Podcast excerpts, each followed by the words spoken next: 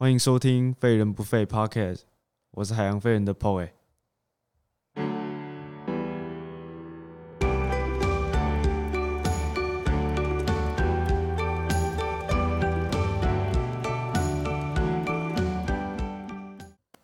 欢迎收听《废人不废》Podcast，我是海洋废人的 Poe。我是 A A，嗨 AA，好久不见了。好久不见。你自从上次上节目是多久以前？哇第零集了吧？第零集，对，第零集是你跟我讲的，哇，很久很久了。那你最近都在忙什么？最近当然我们 A A 通讯行因为五 G 新时代来哎哎，临，这里不提供业配哦，哦不能讲是不这是？里流量不会过去。讲。，OK 好 OK，继续继续。啊，反正介绍一下 AA 通讯行吧。A A 通讯行它就是以就是三个人，然后我们在聊一些比较通讯层面、技术层面的东西，这样，然后想办法用比较口语化的方式去介绍，像一些什么四 G、五 G 这些比较基本的东西，这样。那老实说，你对这些东西有兴趣吗？老实说吗？我觉得那也不是有没有兴趣，你的生活必须得跟它结合啊。嗯，你现在有办法一天不拿手机吗？应该说你会不会觉得调查或者是深入诶、知道这些东西，会不会让你觉得很 boring？就是可能有些人就是觉得说，哦，那那不必须，不必知道这个在干嘛。我觉得一个东西了解透彻，一定要从知道它在干嘛开始。嗯，因为你不能说哦，我只要知道我会用这样就好了。那你这样子，你永远都只能被科技操控。等你知道科技的原理是什么，你才有办法操控科技。可我觉得现在大部分人都是存在这样的心态。哎、所以只要来听我们 AA 通讯行啊？哦，了解了解。好，那我我知道 AA 现在有自己的频道在在录 podcast。目前你现在是硕士嘛？嗯，我硕士，你硕士哈。我们先不讲我们现在是不是以正当年纪去读硕士啊？总之我们现在在读硕士。先先先姑且不提年纪，嗯哼，就现在走到这个阶段，你在当初选择研究所以及就业的时候，你是怎么想的？研究所跟就业吗？或者还有你有其他路也可以跟听众朋友们分享一下。哦，我那时候在考虑的就主要是两个点吧，一个是未来性，然后一个是就是投资的效益。譬如说，假设我现在就选择投入职场的话，那我可以做什么？我自己本身是通讯系毕业的嘛，那通讯背景，对对对，那可能出来顶多去系统厂，就是像是华硕啊，或者是 Acer 啊、联人保那种。哎、听起来还不错、这对，当然当然是不错，但是薪水部分可能就是三十出头这样子。三十出头 K。对，三十出头 K，对啊。哎、哪像你，对不对？哎不能跟你比？啊！哪像我一一 一个月三十 K 再除以十之类的。三十 K 除以十，我我就不说啦。呃，继续继续继续，这个机密机密。OK，如果我读研究所的话，第一个虽然我还是海洋的硕士，但是第一个出来的话，你的职职位可能从原本的呃助理工程师，可能可以直接变成研发工程师，至少开给硕士级的会是四十以上，大部分的公司开的都是四十以上。对我们走科技业来说，那就有落差了。这多这两年换每个月多一万块，还蛮值得的。还蛮值得的。那你现在已经走入就是创作内容这一块了，那你自己觉得呃，走研究跟走创作这一块两边带对你带来的生活的帮助，或者是对你独立思考的这种思辨的这些能力有什么帮？有什么好的益处跟跟哦协助你在研究或是协助，就是互相有什么帮助？我觉得在创作这一块很有趣，就是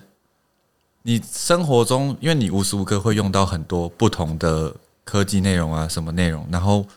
再加上你在研究，我本身做研究也是属于做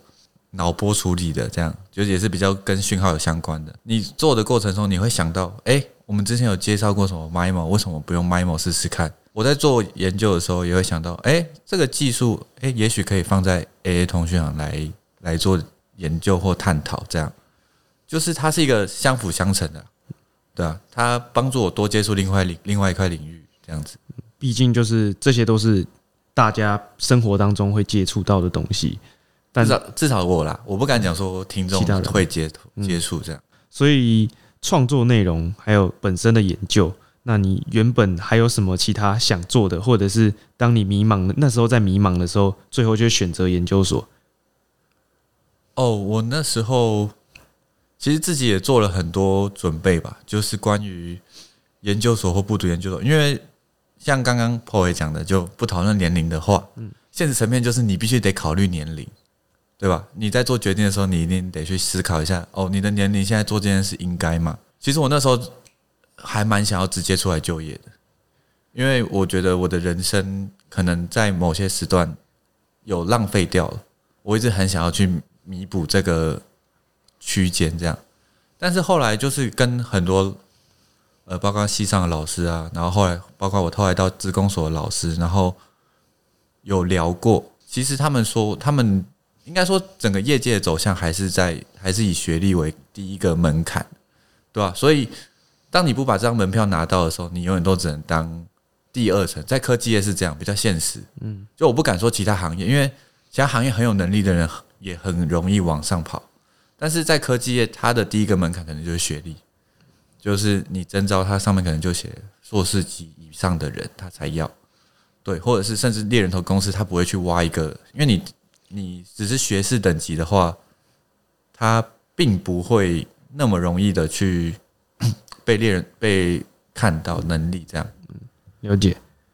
那我这里有一个比较有趣的问题，像是大家很很常听到的 YouTuber，像九 Man，他原本是也是读科技业类的，然后其实他爬到也蛮高阶的，那最后他转过来做创作内容，还有做自己的频道。那你对于这样的职涯的走向有什么看法吗？就对于你现在现在这个阶段，哦，其实其实我觉得很好的，因为。认真说，科技业它是一个很可以说暴利吗？不能讲暴利，应该说它是一个很很讲究效率的一个地方。但是你不确定你什么时候会被效率缴出去，那这是比较现实层面的。但是我觉得更真实的就是，你很难一直维持对呃一项东西热情到那么久，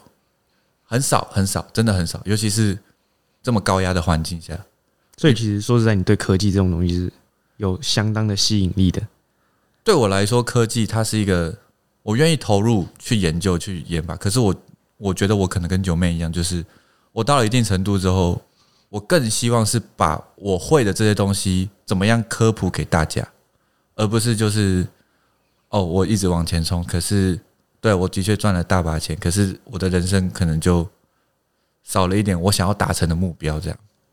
嗯，对，而且就像九妹，如果说他现在在科界待了二十年、三十年，然后他有一天真的退休了，那他有可能啊什么名字都没有，但他现现在大家会知道他，就是因为他创了这这样自己一个品牌，那以他自己个人为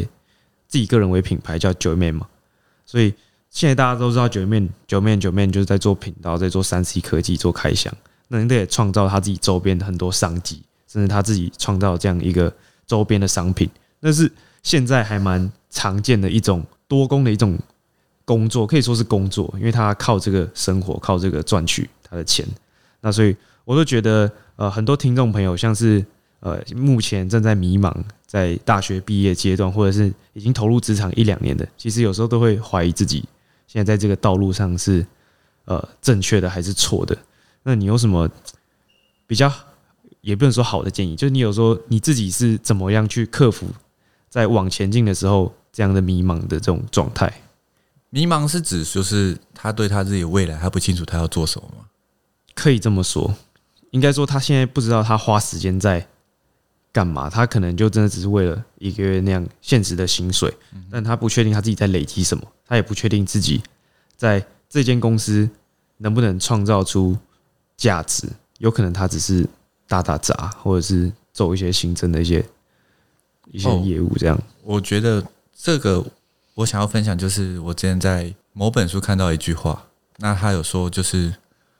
不要放弃任何累积能力的机会，不管这个能力乍看之下有没有用，因为总有一天你会用到它的。对，所以我觉得，如果你真的迷茫，然后因为我也不是一个说是很会找寻自我的人，不像废人这样子，没没没有没有没有，还在找。别这么说，别这么说，就是我，我不是一个很会找，我甚至大部分其实时间真的比较像是一般的学生，就是跟着洪流走的人。但是我认为最重要的真的是不要放弃累积自己的能力，因为你真的不知道什么时候会突然就用到这些能力。例如说在，在在某个场合，你会莫莫名其妙出现你的能力，像是在夜店的时候，你的身高就莫名有用这样。哦，对对对，所以我就不停的喝牛奶，哦为为了确保我继续保有这哦个。了解了解了解，像这样子的能力就派上用场就很有效了，说不定就有一笔订单就这样出现了。好，第二个话题吧，那我们拉回来，其实前几个月啊，我在家庭上的聚餐的时候，我表妹她现在是大学大学三年级，然后她其实，在吃饭的时候就莫名其妙，大家一个很欢乐的场合，然后突然很严肃对我说：“哥哥，你觉得我要考研究所还是出去工作？”然后其实这个问题我没有给她答案，然后我回去想了很久，至今我还是想不出一个很好的解答来，呃，跟她说该怎么走。那其实以我自己的经历，我也没有去，我当下我在大三的时候、大四的时候，我在当下也没有很果断的说我要去读研究所或是干嘛，但我反而是呃反过来想啊，我就是做任何想做的事情，但不一定他是喜欢的事情，对，就是去试试看每一种可以发生在身上任何连接的可能，然后去去试各种职业、各种行业，然后来去排除我以后绝对不会做那种工作。就像救生员，我以前对救生员很有憧憬，但后来发现消磨生命才是救生员的宗旨。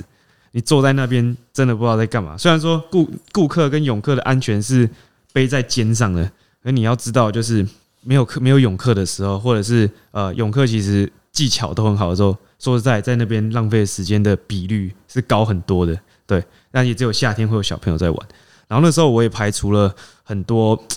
比较对我来说啦，累积能力，但是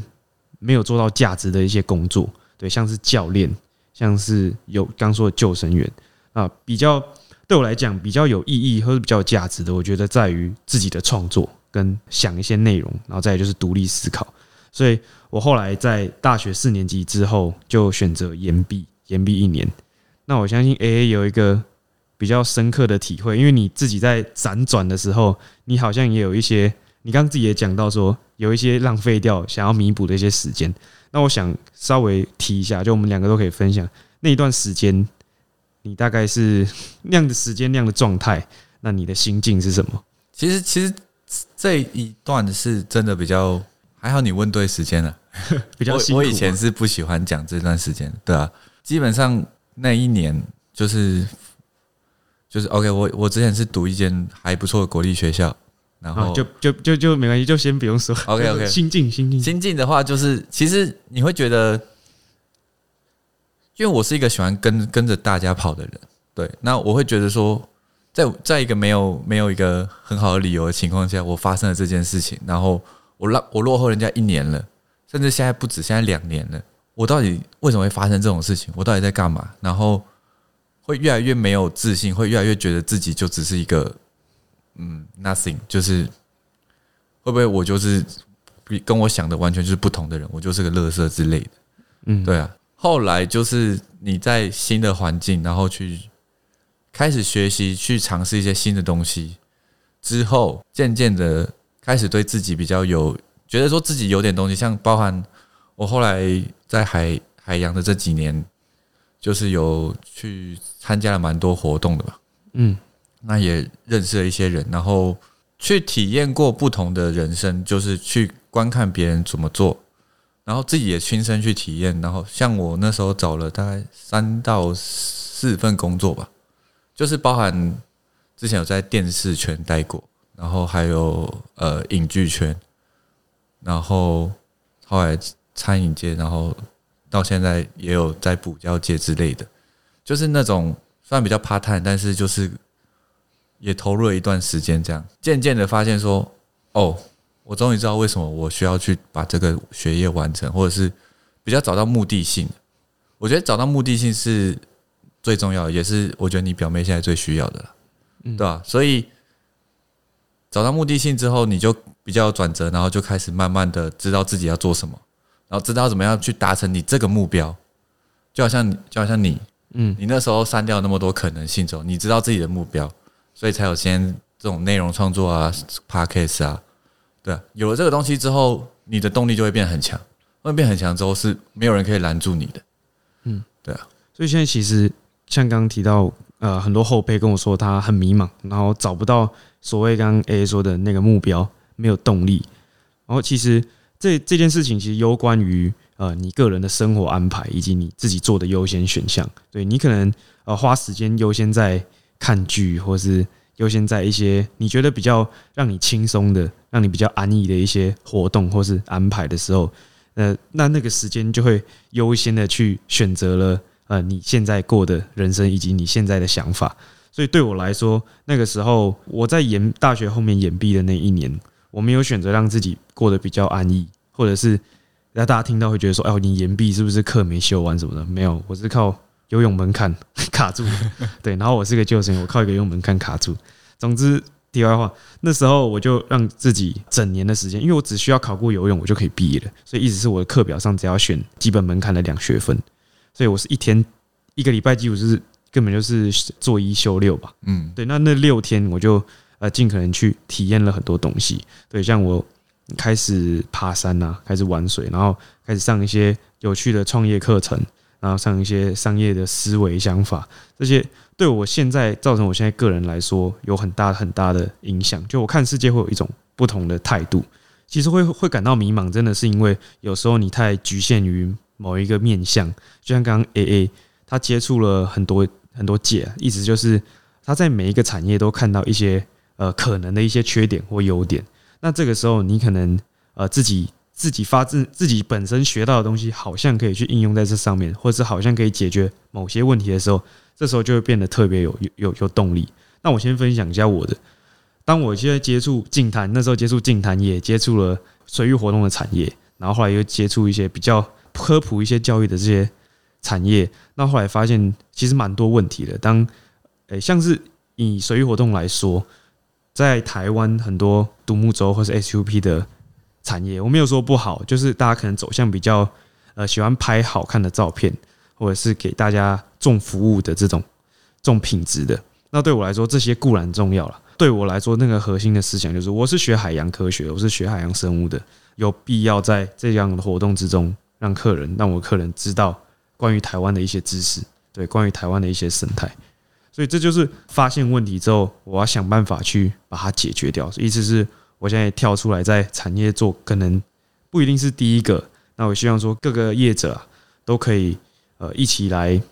为这样的有教育、有品质，然后甚至能够让大众认更认识台湾海，这才是我那时候想要自己投入创业的一个动力。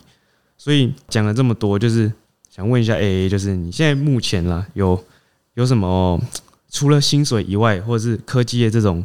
可能多读了硕士就比较高兴这种目标之外，那你现在读这个硕士，你有什么想要？呃，解决的一个问题，或者是有一个目标让你去追寻的吗？目标让我去追寻，对，就是说我希望在我的硕士学程上完成什么样的？对对，说不定是你很有兴趣的东西，说不定可以帮解人类解决一些问题，所以让你有更有动力去啊弥补自己的不足，跟读更多的 paper，让自己有更更好的能力来去完成这样的研究。OK，我目前最希望的还是。因为我现在是研究属于脑波穿戴装置的东西，它现在的问题在于说，其实你只要变成无线配对装置的话，包含因为我们现在主要是用蓝牙机制去做传送，这样子，其实大家有用过蓝牙就知道那个东西就是很不牢靠，放得太远就连不对，所以我觉得我现在的呃目前最重要目标还是去把。这个东西完成它，让它变成可以无线穿戴式的，在做测验或者是未来的科技应用上。当然说，大家对这个东西的想法很多，像有说可以用脑波打字啊，或者是我觉得比较直接的是，也有现在也渐渐在做的是脑波式的抑制，因为我们在输送神呃运动神经元到手臂的时候，它是需要经过脑脑波先发送讯号嘛。那我们如果有办法在它在脑，它在皮质的时候就拦截这个讯号的话，我们把这个讯号传到手上，那手是不是瘫痪的手也可以靠机械手臂做使用啊什么的？这是我觉得真的很有意义的地方，就是这个东西可以改善很多很多人的生活。他不会再因为中风啊，或者是一些哦脑部的脑部的，譬如说脊髓断裂之类的那种疾病，造成四肢上的无法使用，或者是一些文字语言表达上的问题。嗯，所以可以协助很多生障者去改善他们的生活品质，对。甚至是协助到他们降低一些可能跌倒或是可能发生危害的一些风险。这样，应该说这个这个领域最最终目标就是要让生障者跟一般人一样。听起来很有很很有价值当然还还有很长一段了，嗯。对啊，这一段路就是未来如果继续有有荣幸投入这个领业界领域的话，那我稍微问一下，就是当初这样的一个价值跟目标是老师给你的，还是其实你自己有去稍微了解一下，然后去找老师做这个题目的？其实老师给我的题目更小了，哦，更小，更小，对啊，然后应该说这有点算是我目前赋予我这个产业它的核心目标，但我不敢说我未来可能会一直在这个产业什么，也有可能因为我自己能力的因素，不幸被怎么样了，对，但是我认为我这个产业就是要发展到那边，这是我那时候我们老师跟我提这个东西之后，我自己去做研究，去了解这个产业目前发展的过程背景，那我认为它始终有一天必须得走到那边。这样。科技是始于人性的啊、对。那最后最终还是要让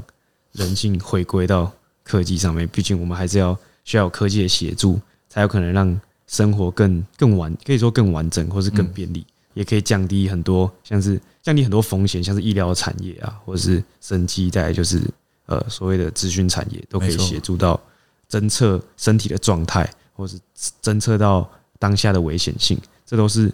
现在科技必须要做到的。好，那今天其实聊了很多重点，最后我再做一个结尾，因为说实在，真的没有一个答案，我也不知道怎么跟听众朋友去讲解说现在该怎么做。那其实我以我现在的年龄啦，大概是其他同龄同年龄层是毕业一两年的，他们有的已经在业界工作，那有的还是选择在研究所进修，那我都不觉得它是坏事。这边有一些建议，就是想要给一些，不管是你现在正在读研究所，或是出工呃出社会工作一两年的朋友，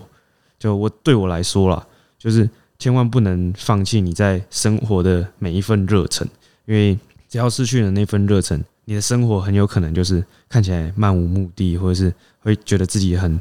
呃虚无缥缈，或者是会觉得会很迷茫。这件事情我自己也很常遇到，因为我在想说，我到底哪根筋不对，然后不去找个正当的工作，在这边耗时间，然后每个月也不一定会有固定的薪水，甚至还有夏季、冬季的这些问题。可是后来越来越多连接，认识越来越多人，认识越来越多产业的时候，就觉得很多问题都应该被解决。就我应该要有能力的话，应该要跳出来解决。像是